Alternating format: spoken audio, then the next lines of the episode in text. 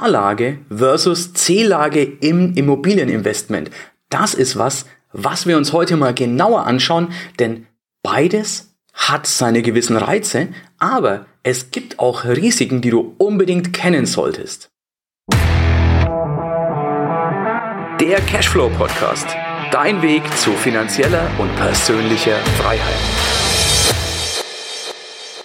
Was hat es also damit auf sich A-Lage und C-Lage? Lass uns erstmal eine Definition angehen, was denn überhaupt eine A, eine B, eine C-Lage und so weiter ist. Denn wenn du jetzt den Deutschland-Atlas aufrufst, wirst du da nicht sehen A-Lage, B-Lage, C-Lage, sondern das ist was, das ist natürlich nicht fest definiert. Worauf wir uns einigen können. Städte, Boom, Städte wie München, wie Berlin und so weiter ist definitiv eine A-Lage. Lass uns jetzt nicht zu tief gehen in irgendwelche Mikrolagen. In München geht ja der Spruch, es gibt keine schlechte Lage in München.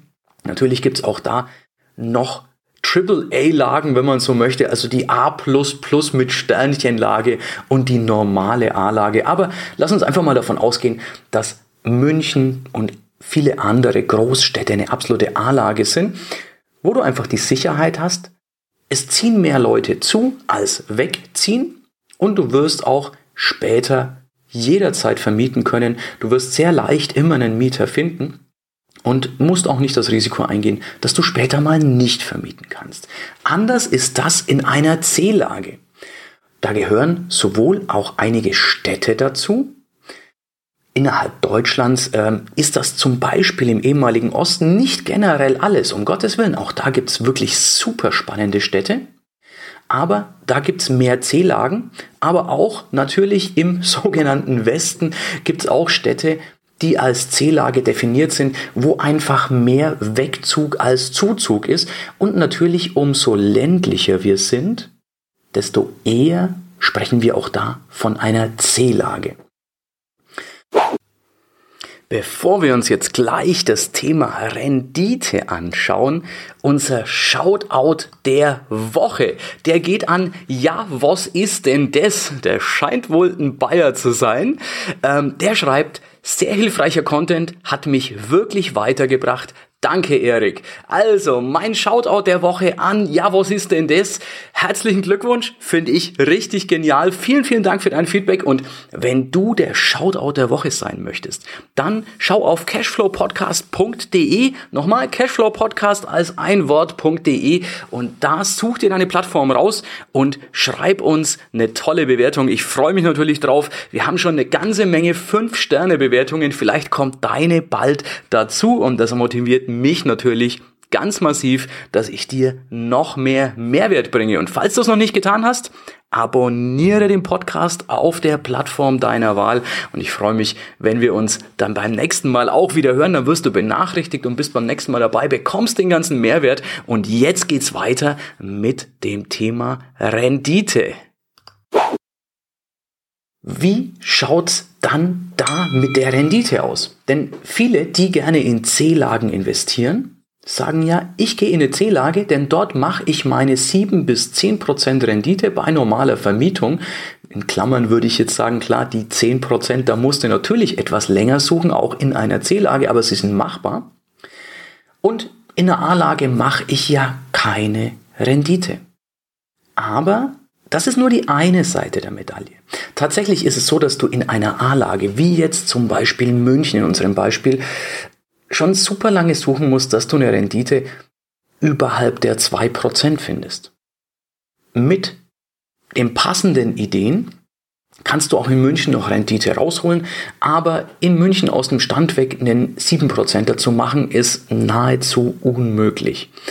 Ähm, das ist was, was sich im Laufe der Zeit durchaus ergeben kann, aber wirklich hier auf ImmoScout, ImmoWelt äh, Platz 1 oder Seite 1 den, den 7%er in einer A-Lage zu finden, ist eine Herausforderung. Aber du musst auch das Thema Rücklagen mit einrechnen. Denn in einer C-Lage, ländlich oder ja eben eine Stadt, die nicht so beliebt ist, da hast du ja üblicherweise fürs gleiche Geld mehr Quadratmeter. Jetzt, wenn du bedenkst, dass du auch irgendwann hier mal streichen musst. Du musst mal renovieren. Du musst auf jeden Fall Rücklagen bilden. Da du mehr Quadratmeter hast, musst du mehr Rücklagen für das gleiche Objekt bilden, als du es in München tun würdest. Weil in München kaufst du vielleicht für 300.000 gerade mal die 30, 35 Quadratmeter Wohnung in, in einer wirklich C-Lage, ländliches Gebiet, kriegst du für 300.000 ja, wahrscheinlich irgendwo 150 Quadratmeter oder sogar mehr. Jetzt ist natürlich völlig klar, wenn ich 150 Quadratmeter renovieren möchte, brauche ich mehr Rücklagen. Denn erstaunlicherweise, das Renovieren kostet weitgehend gleich. Das Material zum Beispiel ist bei uns auf dem flachen Land genauso teuer, wie es in München wäre. Die Arbeitskraft ist ein bisschen anders, aber grundsätzlich, ja, das Material ist gleich. Wir haben also bei den Rücklagen durchaus etwas, was wir bedenken müssen. Auch ist die Mietentwicklung auf dem flachen Land oder in der C-Lage oft nicht so spannend wie in einer A-Lage. Und auch die Vermietbarkeit, das ist natürlich super wichtig zu bedenken. Es hilft mir nichts, wenn ich theoretisch in der C-Lage 7 bis 8 Prozent oder sogar mehr hätte, wenn ich Leerstand habe. Leerstand ist was, was du in A-Lagen kaum kennst, weil es super einfach vermietbar ist, weil deutlich mehr Anfragen da sind, als Wohnraum da ist. In C-Lagen ist es oft anders. Da überwiegt das Angebot die Nachfrage. Das heißt, da kann es dir durchaus passieren, wenn du nicht irgendeinen Vorteil mitbringst, den die Mitbewerber, die anderen Anbieter nicht haben, dass du auch mal Leerstand hast. Das zieht deine Rendite dann natürlich wieder nach unten. Und auch das politische Risiko einer Regulierung ist natürlich in der A-Lage deutlich höher als in der C-Lage.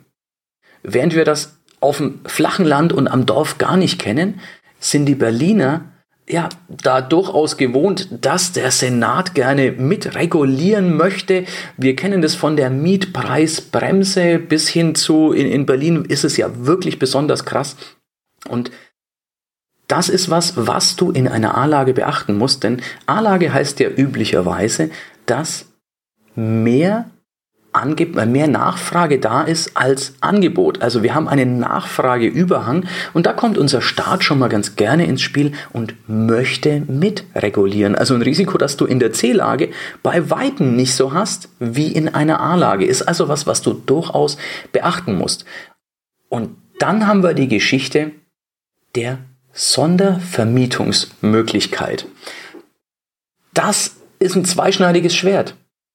Du hast nämlich in der A-Lage deutlich Bedarf für Sondervermietung. In München, wenn ich eine WG vermiete, dann ist das problemlos möglich. Auf dem flachen Land, ja, darf ich es auch, aber es ist kaum Bedarf da auf dem Land, weil Sondervermietung als WG sind oft Studenten. Und dazu brauchst du zumindest eine Uni, dass du Studenten anziehst. Anders sieht es aber aus mit Airbnb-Geschichten oder möbliertes Wohnen da tust du dich natürlich in der C-Lage von der Regulierung deutlich einfacher. Denn bei uns in der C-Lage, also ich selbst wohne sehr ländlich, muss aber zugeben, ich investiere hier nicht. Aber bei uns wäre zum Beispiel Airbnb Kurzzeit Urlaubsvermietung problemlos möglich, weil es überhaupt nicht reguliert ist. Anders sieht das in A-Lagen aus.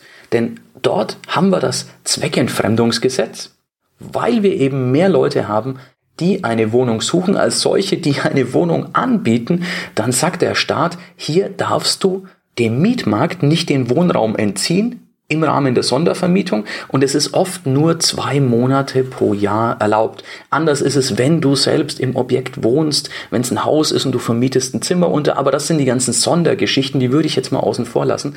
Das heißt, da hast du das Problem, in der A-Lage könntest du gut vermieten, könntest gutes Geld verdienen, das Problem ist, dass du es genau da nicht so freizügig darfst wie in der C-Lage, da dürftest du, aber da ist der Bedarf nicht.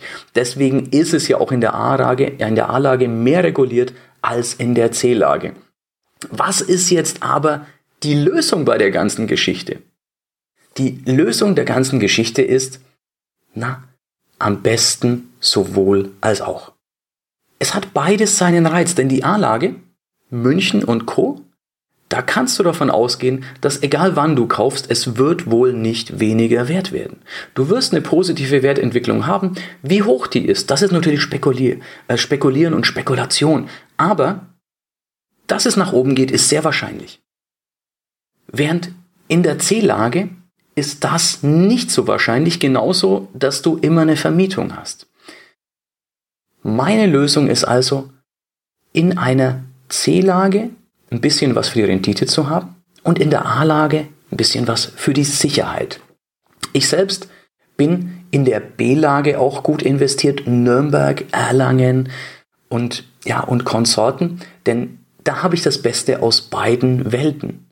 In Nürnberg haben wir zum Beispiel, ja, wir haben eine Regulierung, die ist aber nicht annähernd so streng wie in München. Wir haben dennoch Bedarf und eine sehr, sehr positive Entwicklung, was den Preis und die Mieten angeht. Was ist deine Lieblingslage? Da bin ich jetzt gespannt. Schreib mir super gerne einen Kommentar, was deine Lieblingslage ist. Und ich freue mich, wenn du den Kanal abonnierst und wir uns in der nächsten Ausgabe hören. Bis dann, dein Erik. Ja, das war's für heute. Es war schön, dass du mit dabei warst, dass wir gemeinsam Zeit verbracht haben. Unter cashflowpodcast.de findest du die Shownotes und dort hast du weitere wertvolle Informationen zu dieser Folge. Du hast Links und zum Teil auch Downloads. Wie gesagt, das Ganze unter cashflowpodcast.de.